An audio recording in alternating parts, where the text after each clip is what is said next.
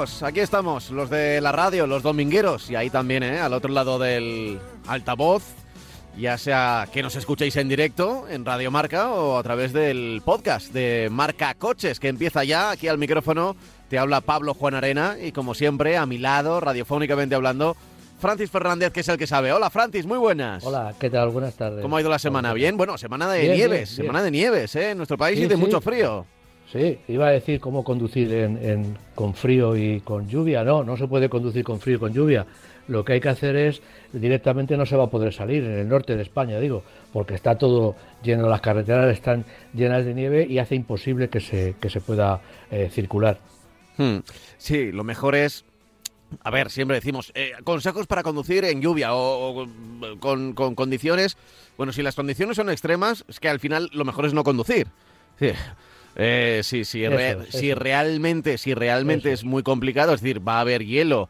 eh, bueno, ponte, lleva siempre unas cadenas. Bueno, las cadenas es por si te pilla en mitad del viaje. Pero, pero ponerse a viajar sabiendo que vas a tener que utilizar cadenas o Eso demás, eso, vamos, Eso yo intentaría evitarlo. Es verdad que a veces es inevitable, ¿eh? A veces, oye, no, tengo que estar mañana porque trabajo mañana, no hay excusa, o Sí. reuniones o, o lo que sea, pero o tengo que volver, o me están esperando, o la familia, o tengo un viaje En- urgente, pero... En ese caso, hay que comentar, hay que consultar cómo está la carretera por la que vayamos a circular y como tú dices y bien dices, pues tomar la decisión de, bueno, pues si no tengo que salir por una cosa eh, imprescindible, pues me quedo, no salir por gusto porque salir con las cadenas puestas ya sin- podemos empezar a circular alrededor de casa, pero no sabemos lo que nos vamos a encontrar por ahí fuera. Y muchas veces ni las cadenas en una ventisca o en una, como hemos visto en muchos reportajes que han hecho en las televisiones con una ventisca, aparte de la baja visibilidad, eh, la nieve que está cayendo puede incluso con cadenas impedirnos el, movimiento, ¿no? Mm, No tiene mucho sentido, ¿eh? No tiene mucho sentido estar ahí peleándote con el volante, pensar en la nieve o en el hielo, que mm, la nieve, bueno, dentro de lo que cabe, eh, nieve mientras está cayendo es visibilidad. Nieve en el suelo, bueno, si la temperatura está sobre cero, pues eh, con cuidado, ya se sabe, incluso si han pasado los quitanieves o han echado esos productos mm, que se parecen a Sí, sal. la ya- sal que echan Sí, en- bueno, en es- de- llamémoslo de sal, pero en muchos sitios sigue siendo sal todavía, bueno, Sí, sí, o, un sitios, producto parecido, pues bueno, se Sí. puede circular. Pero si las temperaturas bajan de cero, es decir, que ya hay riesgo de heladas, ahí lo mejor es no arriesgarse y no, y no utilizar el coche. Ni siquiera con cadenas, ¿eh? Yo ni siquiera le pondría... O sea, pa- para salir de, de- de- de tu casa, quiero decir, sales de casa y le pones las cadenas, ¿qué haces? O las, la- Hmm. o las cintas estas. No, no, no. Para, para eso no. A no ser que tenga un vehículo es- especial, eh, que, que tenga ya neumáticos de invierno y que, bueno, pues en ese caso, claro, eh, ahí cada uno es consciente Pero- de lo pero que tiene, Todas ¿no? maneras, de todas maneras, hay niveles y niveles de, de nevada y de, y, de, y de dificultades. Hay incluso en momentos, si, si ha caído muchísima nieve, que no nos vamos a poder por un problema físico, porque si tenemos medio metro de nieve... No, claro, coche, claro. Sí, sí. no nos vamos a poder mover y de hecho en muchos sitios que está saliendo pues hasta que no pasa un quitanieves o los coches eh, aunque tengan cadenas no pueden moverse porque están sepultados por, por, por la nieve no entonces ya digo que mejor es no pensar en lo de llevar el termo llevar ropa llevar tal bueno pues mejor es eh, si podemos evitarlo desde luego no movernos y vamos a estar mucho más seguros y mucho más tranquilos y esperar a que la, si- la situación revierta y que, y que mejoren las condiciones que de hecho eh, van a mejorar, o sea, no es un problema, es un problema de, eh, ha sido un problema puntual esta semana, como, como pasa, ha pasado muchos inviernos, sobre todo en las zonas en las que ha caído la nieve. Sí, es cierto que, que está, ha estado nevando a la altura del nivel del mar, pero bueno, pero eso eh, eh, ahí ha sido poca, poca nieve, pero donde cae nieve, que es en las montañas y en las alturas, en, las, los puertos de montaña,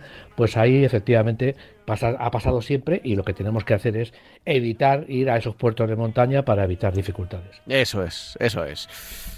Bueno, dicho lo cual, nosotros aquí, haga, haga frío, haga calor, aquí estamos otro domingo más para hablar del coche nuestro de cada día. Hoy vamos a hablar de algunos temas especiales, muchos, eh, unos cuantos modelos, eh, que siempre lo dejamos para el final del programa y al final no, no, no hablamos de tanto de, las novedades. Y, por supuesto el correo electrónico, eh, que tenemos siempre abierto toda la semana. Aquí hacemos un resumen de los correos más interesantes que nos van llegando. El correo es marcacoches.radiomarca.com marcacoches.radiomarca.com, ahí es nuestro buzón para que dejes tu correo electrónico y nos van llegando, algunos leeremos en este rato, pero Francis, yo quería empezar con un tema del que me has hablado, me ha parecido muy interesante y, quizá todavía no ha llegado al, al, gran público o no se ha hecho, no se ha popularizado demasiado, pero es que está habiendo muchos robos, robos de, no de coches, sino de catalizadores. Hmm. Pues sí, esto, esto me ha recordado a antiguamente cuando tenías que llevarte el autorradio debajo del brazo, porque si lo dejabas en el coche, al final te lo robaban, ¿no? Aquel famoso extraíble, ¿no? Pues es una desgracia que parece que aquello ya, como los coches llevan las radios integrados y todo integrado, pues la verdad es que te pueden robar cosas que dejes en el coche, pero robarte el autorradio a ningún coche lo roba. Te robarán el coche, pero no van a por ningún elemento del coche específicamente. Pero eso era hasta hace unos meses, vamos, hasta hace unos meses. Llevan ya tiempo, lo que pasa que la noticia eh, no es tanto de que empiecen a, robar catalizadores, sino que está aumentando muchísimo la incidencia en, los conductores, en todos los coches que dejamos en la calle e incluso, e incluso en los garajes donde trabajan de una manera mucho más tranquila. Eh, sabemos todos que el catalizador es un elemento que se utiliza para que eh, los gases de escape sean mejores, sean menos, menos eh, contaminantes. ¿Y eso cómo se consigue? Pues de momento, aunque hay coches ya que, lo consiguen de otra manera, llevan unos metales preciosos. llevan platino, llevan rodio, llevan paladio, metales que cuestan bastante dinero el gramo, ¿no? O sea, el platino todos sabemos cuando vamos a una joyería lo que nos cobran por el gramo de, platino, ¿no? Entonces, ¿qué, sucede? Bueno, pues que el ladrón que no nos deja tranquilos ni nunca, porque nunca nos dejan tranquilos los ladrones, eh, cuando no es en casa es en la calle y cuando no es en la calle es en nuestro coche, pues eh, bueno, pues han descubierto o han tenido como van por delante de toda la gente en ese sentido, en, el ver lo que se puede apandar eh, para llevárselo, llevárselo a casa y conseguir mm, vivir sin, bueno, sin trabajar, no porque se lo ocurran también, es verdad, pero bueno, vivir sin, sin, sin una profesión y un futuro eh, limpio, pues bueno, pues lo que hacen es robar esos, esos componentes. el método más sencillo, que lo he visto yo, hay, hay esto todo viene porque un, oyente del programa pues me ha mandado un tuit y se ha comunicado por conmigo con tuit y me ha dicho que no hemos hablado nunca de esto, que por favor que hablemos porque en su garaje habían, se le habían llevado a cuatro coches y que la calle había visto también, a él también lo habían intentado y que en la calle lo habían, había visto que, algunos conocidos pues le habían robado el catalizador. Eh, bueno, pues pues en, lo que íbamos, pues lo, he visto en, un vídeo de YouTube, cualquiera que entre en internet y ponga robo de catalizadores eh, va a tener una, información eh, casi completa de lo que está pasando.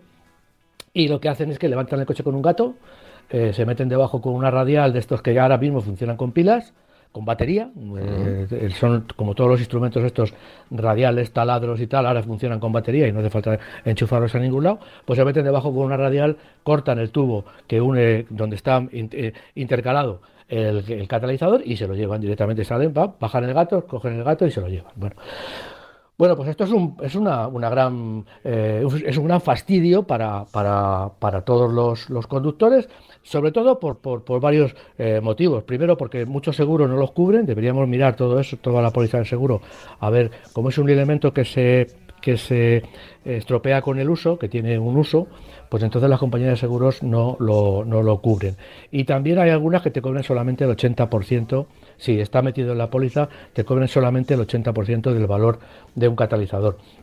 Y la broma te puede salir por entre 2.000 y 3.000 euros a un conductor, el, el, tema, ¿no? Y sobre todo también hay un problema grave ahora mismo, eh, y que, que, la marca a la que más roban catalizadores, que es a Toyota, pues tiene un problema de suministro de catalizadores en el tiempo, ¿no? Entonces, Pues, eh, o sea, ya, ya no hay problema con los chips, sobre todo en Toyota. Sí, bueno, con los chips. Ahora con los catalizadores. Sigue habiendo ca sí. cada vez menos, pero, pero claro, Hombre, hay una cosa muy clara. El catalizador es un elemento que se tiene, se, sustituye alguna vez, pero no es un elemento, digamos, que bueno, se pone en el coche y dura bastante tiempo. No es un elemento que se, que sea de, mantenimiento.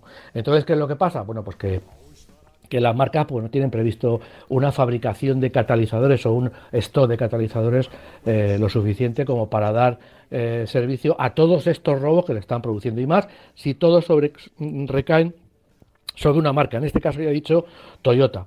El Toyota que más roban es el Prius. Al Prius antiguo, a todos los Prius de antiguas generaciones, por eso los taxistas están un poco fastidiados, pues eh, los, los, los, los, ladrones de catalizadores van directamente a por ellos, porque es un, un, producto, el catalizador, que tiene muchos, muchos metales, mucha cantidad de metales nobles. El nuevo Prius, eh, curiosamente, ya viene con un sistema que no tengo muy claro si es que le ponen directamente en fábrica. El nuevo Prius que va a salir ahora, o sea, es un coche que todavía no se vende, eh, va a llevar un protector de catalizadores o es que el catalizador está tan, tan metido entre las piezas, entre todos los tubos de escape y tal, que es difícil de, de, hacer en una maniobra que se hace en la calle, ¿sabes? Levantar el coche de un lado, te tiras debajo, le, le das con, con, la, con la radial, lo sacas y te vas. Entonces, en una maniobra que puede durar 3, 4, 5 minutos, pues, pues para, para ese coche en concreto eh, ya digo que no sé si es que por dificultad, porque va montado muy, muy, eh, muy, como diría, muy oculto, o porque le ponen ya un proyector. De hecho, Toyota eh, está eh, poniendo en, en conocimiento de, de, todos sus compradores, de todos sus clientes, que tiene una chapa, de hecho en, Amazon también se vende una cosa parecida y es una chapa protectora del catalizador que se pone sin, sin, taladrar la, la, carrocería y que eh, bueno pues nos, pro, nos, proporciona una seguridad. Eh, eh, se, se, roba mucho, por ejemplo, el Yaris Cross se, va, se roba menos porque el catalizador que tiene es, no lleva elementos nobles y eso lo saben los ladrones. Y además eh, el, el, mm, ya digo que la marca te, te, te vende el, el, sistema de, de, de, de, protección y ya digo que además solamente eh, eh, los, los, ladrones van generalmente a por catalizadores de coches híbridos, ¿eh? de coches híbridos, uh -huh. es a por lo que van los ladrones. ¿Y, es, y eso por qué? Bueno, porque pues eh, por sus características especiales, porque son más fáciles de robar. Pues seguramente será porque eh, las emisiones eh, eh, llevan mayor cantidad de, de, metales nobles porque deben de, por decirlo de alguna forma, filtrar más cantidad de sustancias eh, nocivas. Entonces, bueno, pues ya digo que solamente son, solamente, vamos, casi siempre se va por catalizadores, que Toyota le ha tocado la China en este sentido y que es a la marca que más roban. Siempre, ya digo, coches híbridos, Corollas, por ejemplo, no, no roban. Coche, se meten generalmente debajo de los sub el, el, el, de coches sub que son un poquito más altos, que ya se sabe que son un poquito más altos, entonces tienen mayor libertad de movimientos. La policía lo que recomienda es, bueno, pues lo de siempre, no aparquen el coche en sitios sin luz, no aparquen el coche en sitios abandonados eh, y marquen el catalizador con, con esas letras que, que se ponen en los, en los cristales, pues que pueden marcar también con ese mismo sistema, pueden marcar las piezas que le digamos, pues que marquemos el catalizador para que en, en un futuro, si se coge una banda, hace poco han cogido una banda, todo esto, insisto, eh, promovido, esta información está promovida por este oyente porque yo lo que he hecho ha sido meterme en internet y he sacado muchísima información al respecto, ¿no? Entonces, bueno, pues eh, que tengamos cuidado, tenemos que tener cuidado, porque además el problema eh, no es solamente como dice la, la, Dirección General de Tráfico y la policía, que no aparquemos en sitios eh, perdidos. Es que además, claro, se meten en los, en los aparcamientos, en los garajes de las casas, y entonces ahí trabajan pues a conciencia, o sea, mientras no venga a las 4 de la mañana que no se mueve nadie, pues se meten en un garaje y arramplan con 4, con 5, con 6, todos los que le vengan que le vengan bien. Y este oyente nos decía que en su garaje pues directamente en poco tiempo han robado cuatro a cuatro coches que, que él que decía que eran Toyota, que son son eh, Toyota, ahí ahí ya digo una una búsqueda, búsqueda de Toyotas porque los, catalizadores entiendo yo que serán mejores porque tienen más, más metales nobles y entonces pues le sacan más rendimiento al, robo, ¿no? Es, un, es una maniobra que... ¿Cuánto, ¿cuánto se puede sacar por cada catalizador que, hayan, pues que hayan robado? Porque, pues porque entiendo que ellos no construyen coches, ellos lo, eh, venderán ese, ese material. Claro, claro. El, el, problema es si lo vendes sin, sin. Vamos, todo esto lo he leído en internet. Si, si lo vendes sin, sin sacar esos, esos, esos materiales nobles, esos materiales nobles cuesta mucho desprenderlos del catalizador y sacarlos del catalizador. Ese, es el, el paladio, el, rodio, el platino. Entonces, si lo vendes así, pues dice que aproximadamente por 80 euros es lo que le dan por un catalizador para bueno, metido ya en, que luego si lo venden a, una persona que los compra y luego esa persona se encarga de eh, sacar esos metales nobles. luego dependerá de la cantidad de gramos que saque, porque la verdad es que bueno, sabemos todos sabemos que el platino es un material bastante caro. Pero hablaban un poco de que un poco afirmando, diciendo que, claro, para, para sacar 80 euros el, el estropicio que nos causan a, nuestra economía es importante, a nuestra economía. Y, bueno, veía, leía la noticia de que estando un señor denunciando, hay que denunciar, evidentemente, para el seguro, estando un señor denunciando un robo de un catalizador, pues, pues llegó un taxista que se lo habían robado y también diciendo que que le daban dos meses de espera y el tío estaba desesperado, el, señor este estaba desesperado porque claro, un taxista le robas el catalizador y le dicen que en dos meses no tiene catalizador y cómo trabaja, ¿no? Entonces por eso digo que, que, para el estropicio que causan, eh, la verdad es que luego sacan un, beneficio bastante, bastante escaso, Ya, ya. Bueno, pues así están trabajando. Son los cacos, los ladrones, los catalizadores, pues poco podemos hacer. Ya ha contado Francis que, que hay una pieza que se vende por separado. ¿Cómo, se llama? ¿Cómo se puede buscar? bueno, es protector de catalizadores. Toyota directamente es una pieza, una chapa como si fuera un cubrecárter. No sé si los oyentes, hay, hay unos, unas chapas de, aluminio. Sí, por debajo del coche hay como una especie de... Debajo del coche, para, para proteger el cárter, pues, pues en este sentido es una chapa que se pone un poquito más detrás del, del cárter, entre, justo, y tapa todo lo que es el catalizador, con lo cual eh, se pone con, unos, con unos, unas sujeciones que luego no son tornillos normales, sino que luego son tornillos de seguridad que cuando se acaban de apretar se rompen, con lo cual no tienen, para sacar esos tornillos hay que taladrar, es decir, lo que se le hace al caco es eh, ponérselo muchísimo más difícil, ¿no? Es decir, si te roban el coche y se lo llevan, lo van a desmontar, pero en el caso de que levantar el coche y meterse debajo y hacerlo en dos minutos, pues eso no lo van a poder hacer con este aparato. Es un, es un cubrecárter que lo he visto por ciento y pico euros en Amazon, no sé cuánto costará en, en, Toyota, y lo venden como accesorio, no solamente en España, o sea, es, es, un mal, es un mal general, o sea, tampoco vamos a hablar de que solo se estén robando en España, se está robando en todos los lados, y por eso Toyota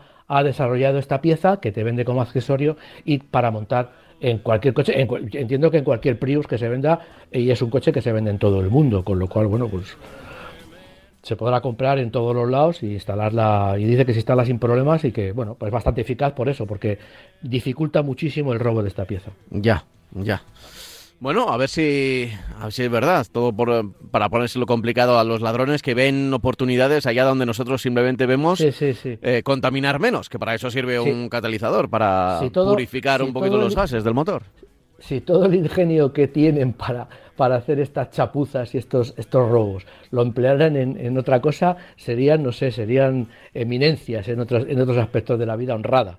¿no? Porque vamos, es lo que tú dices. O sea, en cuanto ver una oportunidad de, de, ganar una porquería de dinero y con mucho riesgo para luego acabar como acaban algunos o bastantes en la cárcel, pues si utilizaran ese ingenio y esa para hacer otras cosas en beneficio de los demás serían espectacular como iría la humanidad, ¿no? Ya, en fin, es lo que es lo que nos ha tocado vivir un poco. Sí, sí, es lo que nos ha tocado vivir, efectivamente. Eh, si te parece, antes de leer alguna carta, vamos con algo, eh, con eh, para, digo, porque luego nos enrollamos, pero me gustaría hablar del Enyaq, del, del Skoda. Sí, Además de, que, si no me equivoco, es la versión deportiva, ¿no? Sí, efectivamente. Es por eso por lo que viene. El, el ENIAC es un coche que. un, un sub eh, eléctrico puro que, bajo la tecnología y las plataformas que pone el grupo Volkswagen a su disposición, pues lo ha sacado Skoda. Skoda, una marca que la verdad es que se ha, salido, está sacando, está trabajando con mucha intensidad en el campo de los coches eléctricos y, bueno, y, y, ya lo pone a la venta, pone a, a la venta ya incluso una versión más personal y mucho más deportiva como la RS IV, ¿no?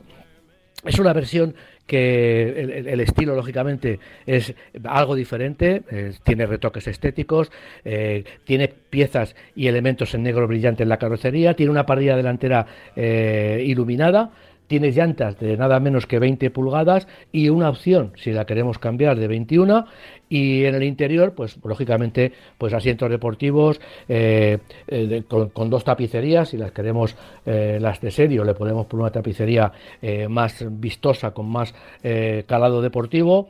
técnicamente disfruta de las mecánicas eléctricas de, de 299 caballos, en el caso de que, es que, lo que ya utiliza el coupé y eh, tiene eh, dos motores, 200, 204 delante y 109 detrás. Es decir, es un coche eléctrico con dos propulsores, como son muchos de muchos eh, sub para conseguir esa posibilidad y esa, ese, esa, ese movimiento con la tracción a las cuatro eh, ruedas. Tiene 517 kilómetros de autonomía, que está bueno medianamente bien, bastante bien, y luego se han trabajado también en este caso para, esta versión deportiva, como se hacía, como se hace todavía en los coches con motor térmico, se ha bajado la suspensión 15 milímetros delante y 10 milímetros detrás, eh, se pueden montar incluso amortiguadores con control electrónico, con esa dureza variable en función de necesidades, tanto en función de con ese esa posición automática que el, que el coche decide en cada momento en función de la velocidad y de los y de los el balanceo eh, qué, tipo de talados puede llevar o incluso, ya digo, elegir nosotros el tipo de amortiguación que queremos llevar en cada momento independientemente del tipo de conducción eh, que hagamos. Eh, el precio, pues bueno, pues se mueve, en la línea de, de todos estos sub yo diría que casi inaccesibles, pero bueno, su precio es de 64.600 euros, a pesar de ser un Skoda, y, eh, y, es el más caro, lógicamente, es el más caro de toda la gama ENIAC. Eh, bueno, pues seguimos, ya te digo, seguimos, como hemos hablado casi siempre, pues con, con, precios complicados de, de, cubrir y para el servicio que nos va a dar el coche, aunque 500... Eh, 17 kilómetros es una autonomía bastante suficiente y las prestaciones son estupendas, pero ya digo que, que bueno, que, que 64.000 euros pues se nos pone un poquito lejos de, de, de lo que puede pagar el, el, común de los mortales, ¿no? Uh -huh. eh, lo cierto es que, claro, ahora con cualquier coche que tenga que tenga ese apellido deportivo, en este caso RS, ¿no? Es que ¿Sí? el, el, precio casi se duplica a lo que puede ser el, el, coche de acceso normal, ¿no? Entonces, claro, a pesar de bueno, que estemos eh, hablando de, de Skoda... En eh, gamas normales Hmm. Podría ser, pero en gamas eléctricas la verdad es que sí, sí, sí, siendo el, eléctrico. el ENIAC más barato está también está relativamente cerca de este, ¿no? Sí, sí, sí, es verdad, es verdad. Pero en sí, encima, claro, eh, ahora ya estamos entre comillas rizando el rizo, ¿no? Que es buscar lo deportivo en lo eléctrico. Que, claro, no, no. Que, bueno, que el, el, el, gasto, el gasto es mucho sí. mayor. O sea, y, la autono y la autonomía no es que sea la mitad, es que, que es que si. La... Esto, esto, es como el gasto de combustible, que a partir de los 90 es exponencial, pues pasa lo mismo con la electricidad. A partir de la... cierta velocidad. Eh, o, o, de cierto par o de cierta potencia en, no, en, no, en no. las ruedas, todo, todo. Bueno, eh, estas, cuando hablamos de, de, de autonomía, estamos hablando de la autonomía homologada.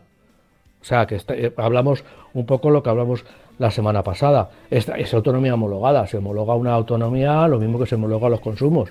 pero luego vete tú a conseguir esta autonomía, porque ya lo hemos dicho muchas veces.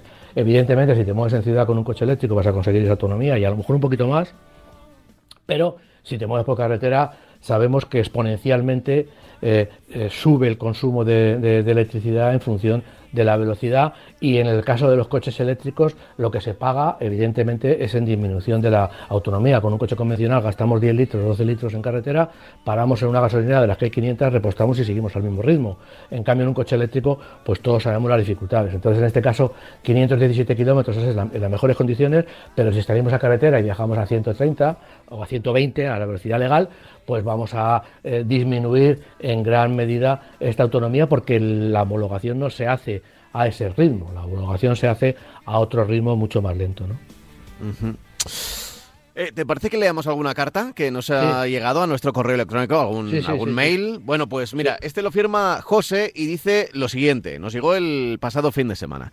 Eh, buenos días, ante todo enhorabuena por el programa, ya que os escucho desde hace muchísimos años, todos los domingos, y si alguno no puedo, me descargo el podcast. Dice, somos una familia de cinco miembros, más dos perros y un conejo. ¿Eh? Uno de los niños ya tiene carné y otro en un par de años también lo tendrá. Y dos abuelas esporádicamente, añade. Eh, disponemos de dos coches, un Peugeot 4, eh, de dos coches, sí, un Peugeot 407 de, de 15 años, que se lo quedarán los nenes, apunta, y un Kia Stonic con cuatro años y 35.000 kilómetros que usamos a diario para movernos por la ciudad, además de la moto de 125 centímetros cúbicos. Dentro de un par de meses tenemos que hacer el pago de la cuota final del Stonic y estamos pensando en venderlo y comprar algo más grande, tipo furgoneta de 7 u 8 plazas. Eh, pues Volkswagen Caravelle, Multivan eh, o Renault Traffic Space Class o el Ford Tourneo Custom, etcétera. Dice, pero tengo muchas dudas por el tema de 2035. ¿Qué puede pasar con el coche si podré seguir circulando teniendo suministro de gasoil? Eh, si quisiera venderla luego, ya que este tipo de coches ahora mismo son casi todos de, de gasoil.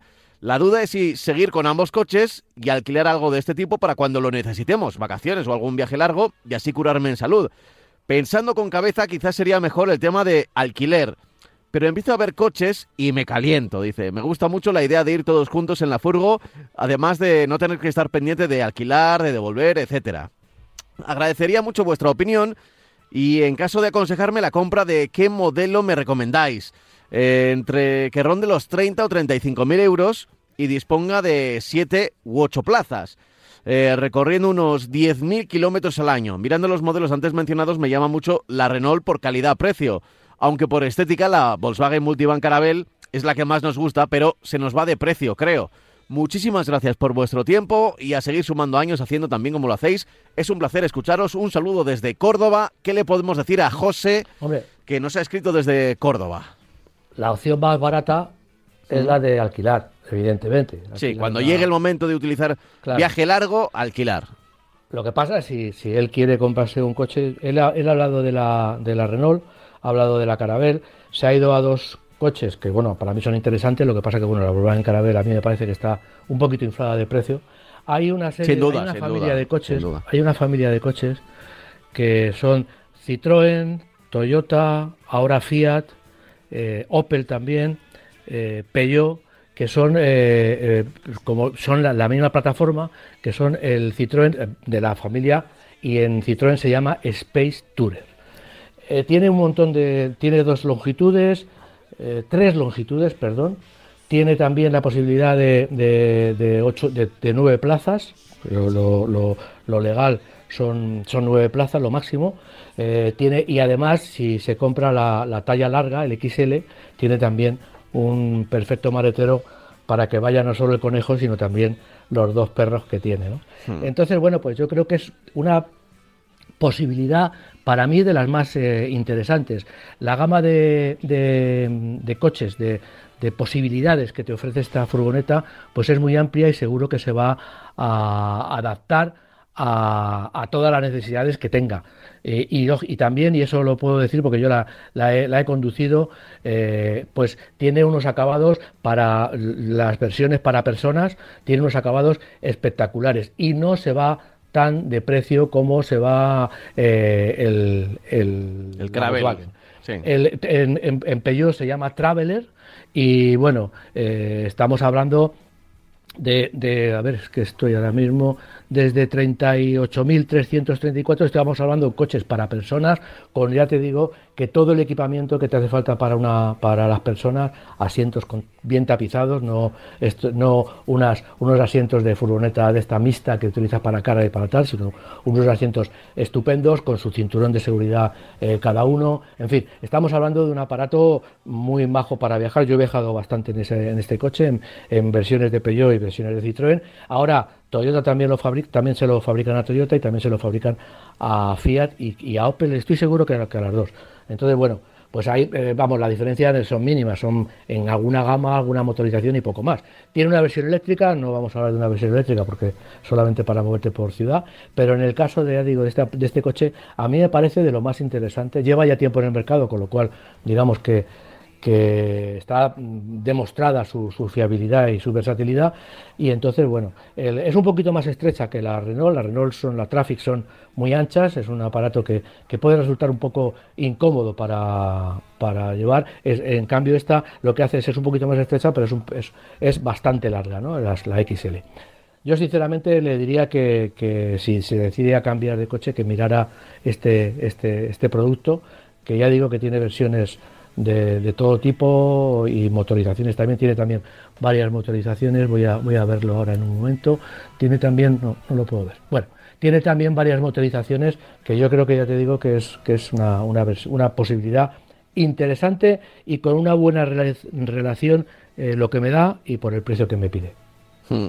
A ver, él dice 30, 35 mil euros. Bueno, Sí. Eh, puede estar en la horquilla, sí, sí, los sí. Hay, los, hay. Eh, los, hay, los hay en esa. La, Citroën, ¿no? Sobre todo. Los hay en, sí, el, Citroën Sport Tourer se llama. Vale, vale. Y claro, eh, su principal duda también era el tema de gasoil. Eh, porque claro, este, este, este tipo de furgonetas y, lo del 2035. Dice, dice dónde vive. Dónde vive? sí, en Córdoba, en Córdoba. En Córdoba. Mm. Bueno, supongo que a Córdoba como a todas las ciudades, yo creo que Córdoba está obligada por ley ahora mismo a definir unas, unas eh, limitaciones en el tráfico. Lo que pasa que bueno, hay ciudades que están haciendo el truco de, el tocomocho, ¿no? Lo que están haciendo es definir eh, zonas ya peatonales como zonas libres de humos. Y claro, eso es como no decir nada, porque claro, si tú tienes una zona peatonal en el centro de tu ciudad y esa es la zona libre de humos que defines tú como libre de humos para cumplir la ley, que es una ley de obligado cumplimiento en toda la geografía española, pues entonces eso y nada es lo mismo, porque no vas a cambiar nada, porque ya una zona peatonal es aquella a la que solamente llegan los coches autorizados y los coches que van a descargar a los bares, a las tiendas, a los restaurantes. Entonces, bueno, pues yo no sé cómo está el, tema de Córdoba, pero lo que sí es verdad es que tiene limitaciones. Entonces, bueno, si quiere seguir entrando hasta el, eh, o sea, el 2035, eh, a mí me, suena muy, muy lejos. Yo entiendo que, que, el coche lo podía comprar porque estamos hablando de 12 años. Eh, si se fijan las limitaciones, pues yo creo que eso mm, sí le puede afectar ahora mismo y bueno, es una decisión que tiene que tomar si le interesa, si va a tener que ir a esas zonas restringidas o no, o vive en una zona de fuera que no tenga limitaciones. Y lo, que le he dicho, y a mí me parece que en 2035, comparte un diésel ahora, en una, esa, comprarte este coche con un motor diésel, pensando, no, o, sea, no, o no comprártelo pensando en que en 2035 no se va a poder circular, mm, de momento a mí me parece demasiado exagerado. Entiendo que de aquí al 2035 eh, pueden pasar muchas cosas y seguramente cambiaré otra vez, debería cambiar a lo mejor otra vez de coche. Eh, no, no, es que eh, en 2035 vayan a cambiar la norma, que no va a cambiar seguramente, o se va a prorrogar, pero, pero va a seguir ahí. No, es que en realidad yo digo, bueno, pues compro un coche ahora y lo voy a tener 10 años, ¿vale? Pero ya querer estirar hasta el 2035 me parece un poco ciencia ficción porque pueden cambiar mucho las cosas desde el punto de vista personal, no desde el punto de vista de limitaciones y tal. Eh, además, teniendo en cuenta que, a ver, para 2035 faltan todavía 12 años. Claro, claro. Si lo compra ahora mismo son 12 años de furgoneta. Y, ya digo que para, para un 8 o 9 plazas, que es lo que estaba buscando, ¿no? Una cosa así grande, o, 7 o 8 plazas, más conductor. Eh, a ver, Mm, yo lo que creo es que el diésel va a seguir acompañando mucho tiempo a, este, a este tipo de vehículos. Claro. Pero porque la electricidad eh, da para lo que da y ahora mismo no da. A ver, hay, hay modelos, ¿eh? Volkswagen ha sacado uno que dobla casi en precio a la Carabel, que ya, que ya es pues.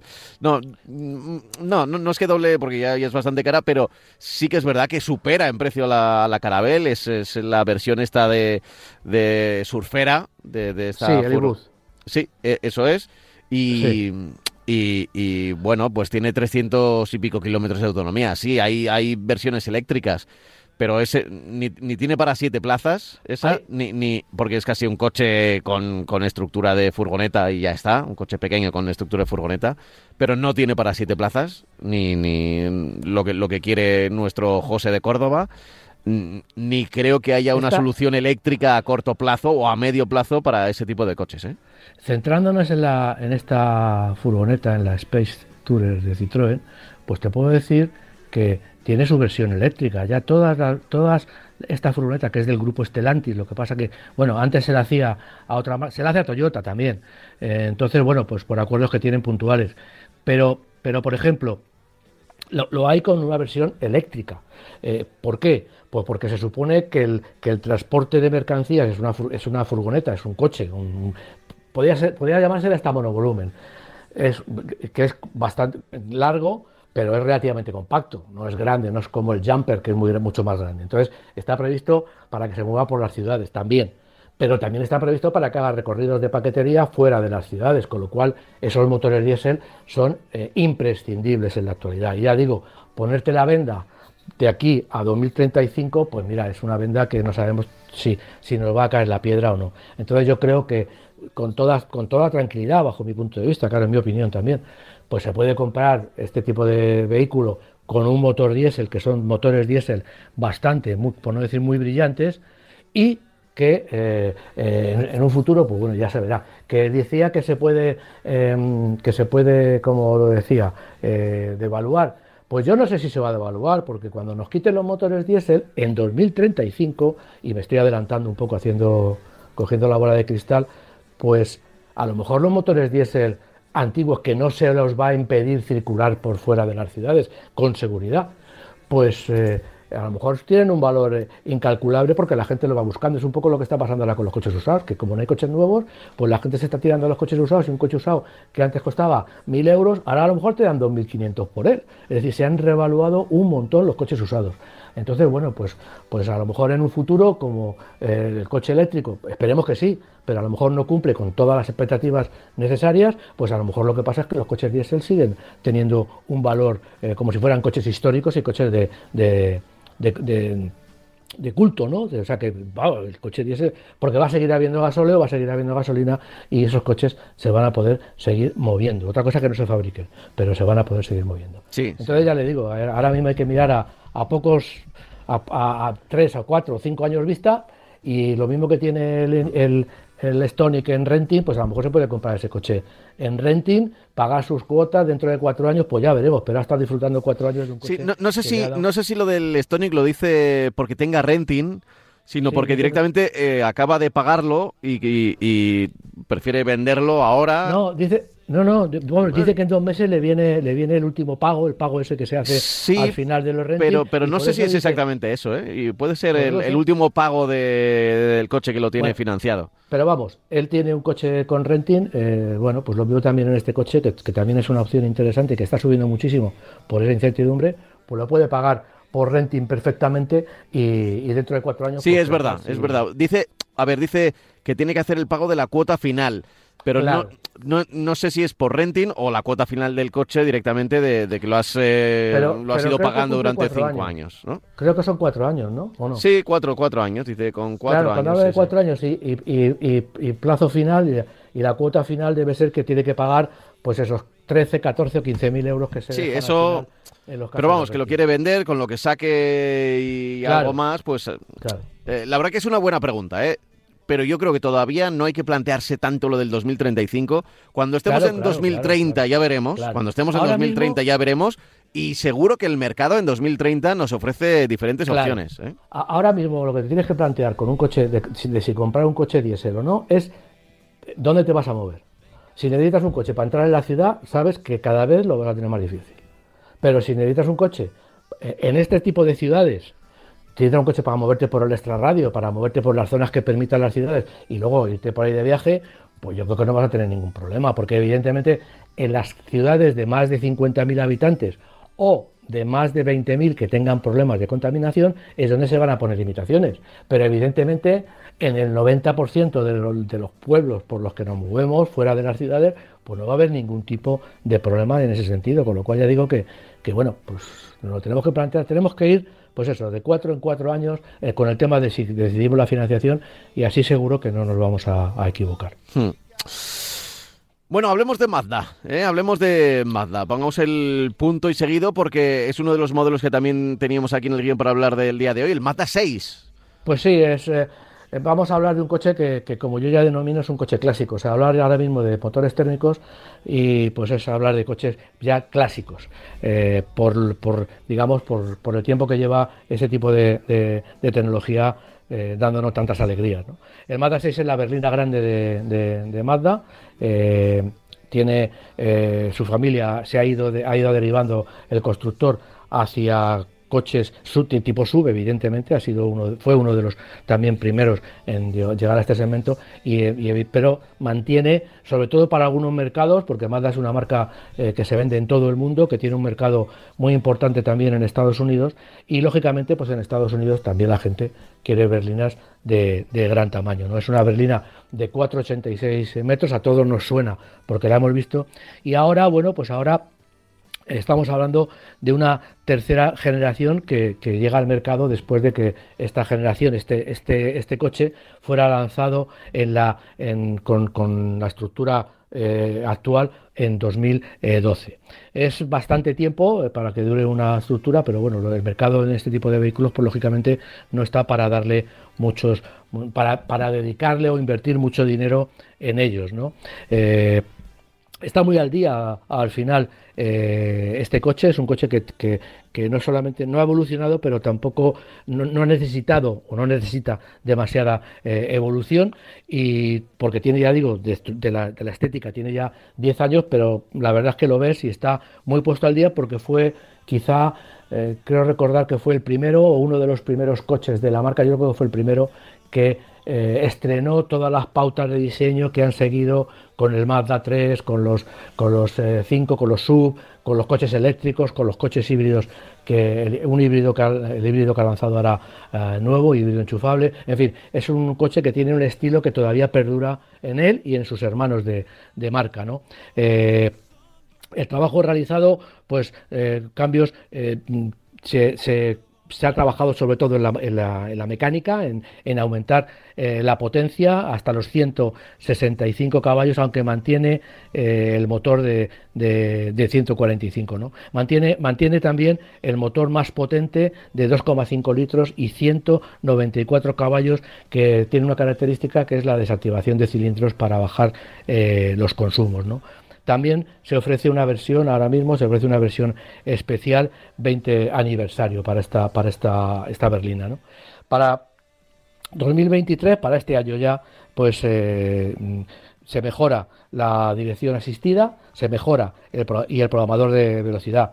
Este coche, lógicamente, es un coche de tracción delantera con un cambio eh, manual o automático en función de la versión que, que, compremos. El automático es, es un, cambio automático con convertidor de par tradicional, eh, mientras que en el pequeño, mientras que el de 194 lleva, lógicamente, siempre cambio automático. Los precios van desde, para el 145 son 47.826, perdón, 35.586 para el 145 y 47.826 para el 194.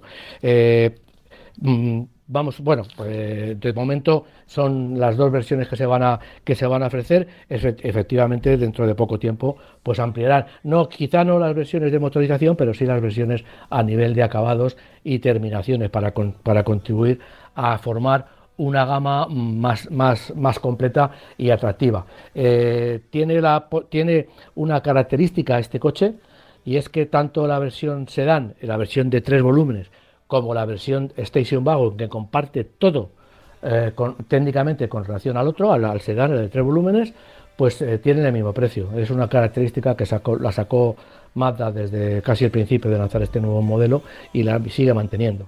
No importa que si nos compramos una Station Wagon nos cuesta igual que la berlina.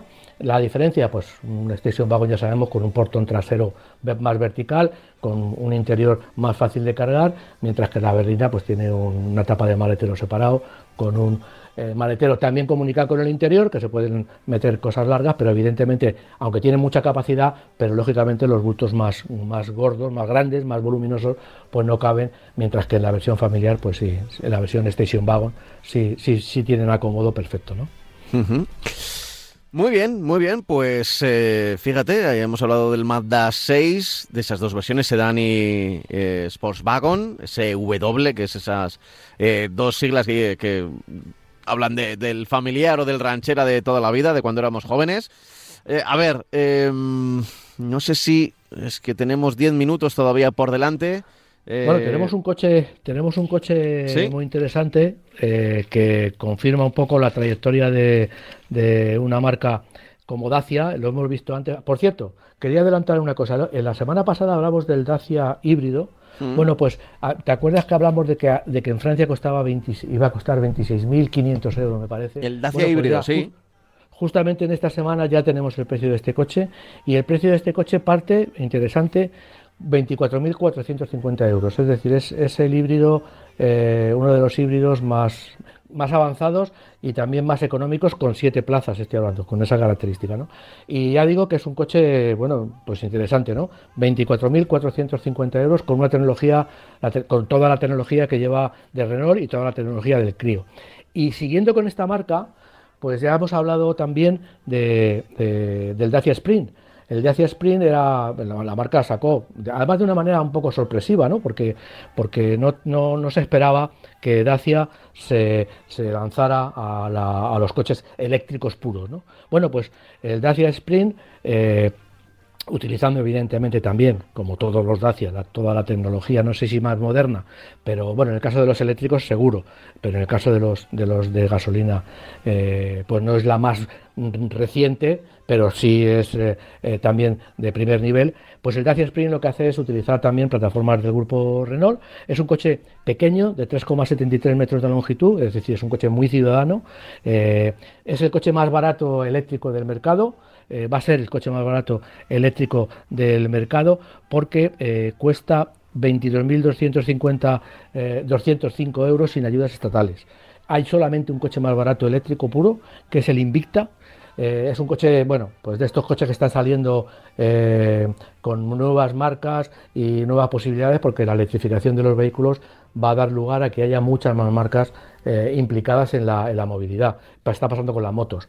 Eh, el 90% de las marcas de motos que eléctricas son mm, de, nueva denominación, están son nuevas en el mercado. Pues un poco va a pasar también con los coches Invicta, Invicta, que es eh, para que lo sepamos, un coche como, como el Smart, de dos plazas, con una carrocería parecida, pero es un coche eléctrico puro y se vende por 19.900 19 euros, me parece que son. Bueno, pues este es el, coche más barato del mercado eléctrico puro y el segundo va a ser este Dacia Sprint, que evidentemente no son dos plazas, son cuatro plazas, con un maletero de 270 litros, con 3,73 metros de longitud, que ya, ya lo he comentado, y tiene un motor eléctrico de 45 eh, caballos.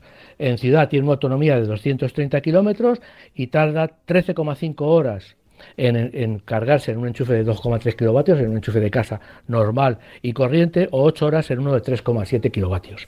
Eh, eh, ya he dicho que su precio es de 20.555 eh, euros, por perdón, y el descuento para el acabado esencial es de 2.000, perdón, con descuento para el, y para el acabado Essential y de 22.155 para el Expression. Estoy hablando de la versión de 45 caballos, todo esto que he dicho. Ahora llega la versión de 65 caballos. Es decir, vamos a tener dos posibilidades, un sprint dos por con un motor de 45 y otro motor y otra versión con un motor de 65 caballos, eh, que, vale, que este sí es el que vale 22.205 euros. Tiene un poquito menos de autonomía, 224 kilómetros, se carga en el mismo tiempo porque la batería es la misma, lo único que hace es que esos 65 caballos nos restan un poco de kilómetros de autonomía.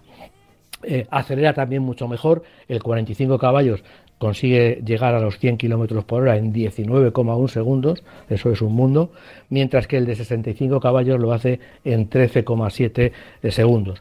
Eh, Dacia ha desarrollado unos sistemas comerciales eh, bueno, atractivos, eh, tiene una garantía del coche de 3 años o 100.000 kilómetros en total, y luego la, su batería pues tiene una garantía de 8 años o 120.000 kilómetros, lo que antes llegue. ¿no? Entonces, bueno, ya digo, es un coche interesante por 22.205 euros, es decir, es un, no llega, sí, mil y pico euros más eh, que la mejor versión expresión del, del de 45 eh, caballos. También es verdad que solamente se vende este motor esta versión de 65 caballos solamente se vende con el acabado Extreme, que ofrece un mayor número de elementos que las otras dos versiones que, se ofrecen con el de 45 caballos. Con lo cual, bueno, esa diferencia de mil, mil y pico euros de diferencia, pues digamos que los 25, los 20 caballos mayor y un equipamiento más completo, pues digamos que tratan de,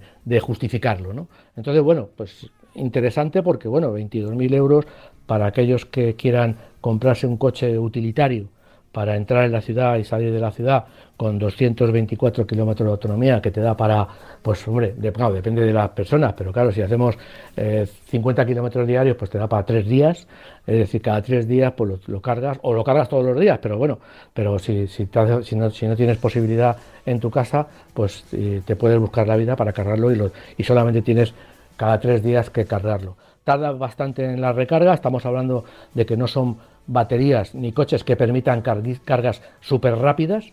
Eh, tienes que cargarlo, eh, si no lo diría la, marca. Y bueno, pues eh, en, en, un, en, uno de 3,7 kilovatios, pues 8 horas o 4 horas en uno de 7 kilovatios. en casa, pues lo normal es que tengamos entre 3,7 y 4,5. Eso es más o menos lo, lo habitual que tenemos en casa, con lo cual, bueno, pues en un enchufe convencional lo podemos meter ahí y sí, tener paciencia porque 13 horas o 8 horas son muchas horas para lo que ahora bueno no muchas horas para lo que ahora se estila lo que pasa es que bueno si ponemos un enchufe super un enchufe de, en un garaje pues siempre nuestro coche se carga en bastante menos tiempo. Ya bueno, pues dicho queda, dicho queda, ya está sonando nuestra sintonía de, comienzo y de despedida ¿eh? para cerrar el bucle. Pero bueno, como justo acaba de empezar a sonar, mira, dice una pregunta por aquí, un correo electrónico. Oye, he oído que, los precios van a bajar, los precios de los coches en 2023 van a bajar. ¿Qué me decís al respecto?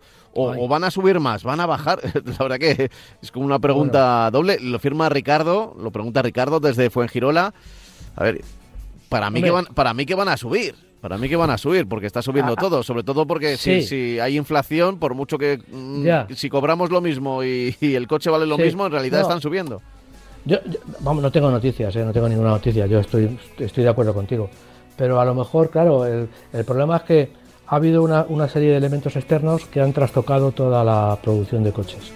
Es decir, tenemos una, un déficit de producción, todas las fábricas están fabricando menos coches de los que pueden porque no tienen materia prima, no tienen plásticos, no tienen cartones, no tienen eh, telas, no tienen microprocesadores porque la, y ahora con lo que está pasando en China pues no sabemos ni siquiera lo que puede pasar porque han estado manteniendo un poco la, el COVID de una manera artificial y en cuanto han abierto las puertas pues ya, vemos lo que está pasando. Entonces, eh, eh, si, si pensamos que la oferta eh, y la demanda están unidos eh, para fijar los precios, pues ahora mismo hay más demanda que oferta, con lo cual los precios suben. Eh, si en un futuro tenemos todos los materiales que, necesitemos para fabricar coches y la máquina de sacar coches de todas las marcas empieza a funcionar normalmente, pues no digo que bajen, pero sí que se mantengan a estos precios en el tiempo, porque ya están suficientemente altos. Yo entiendo que las marcas no serán tan, entre comillas, estúpidas de seguir subiendo los precios porque se van a comer los coches. Ahora se los comen porque no hay, y, o sea, y no venden y dentro de nada van a tener unas campas con un montón de coches que no se venden porque la gente no va a poder acceder a ellos. Estoy hablando del coche que se vende, del coche de eso, del coche entre 15.000, que ya pocos hay, y 25.000, 30.000 euros. Estoy hablando de ese tipo de coche, no estoy hablando de los coches de 60.000 o 70.000. Entonces, bueno, pues yo entiendo que si no bajan, que no lo creo porque nada va a bajar, pues eh, sí que se mantengan mucho, mucho tiempo, más tiempo. Mira, lo, que va a seguir al mismo precio va a ser escuchar este programa, que ya está acabando y que la semana que viene volverá a costar lo mismo. Es decir, nada, que es gratis, ¿eh? que nos encontráis aquí en la radio y también, y también en los podcasts. Un abrazo fuerte, hasta la próxima. igualmente. Chao, chao. Hasta luego.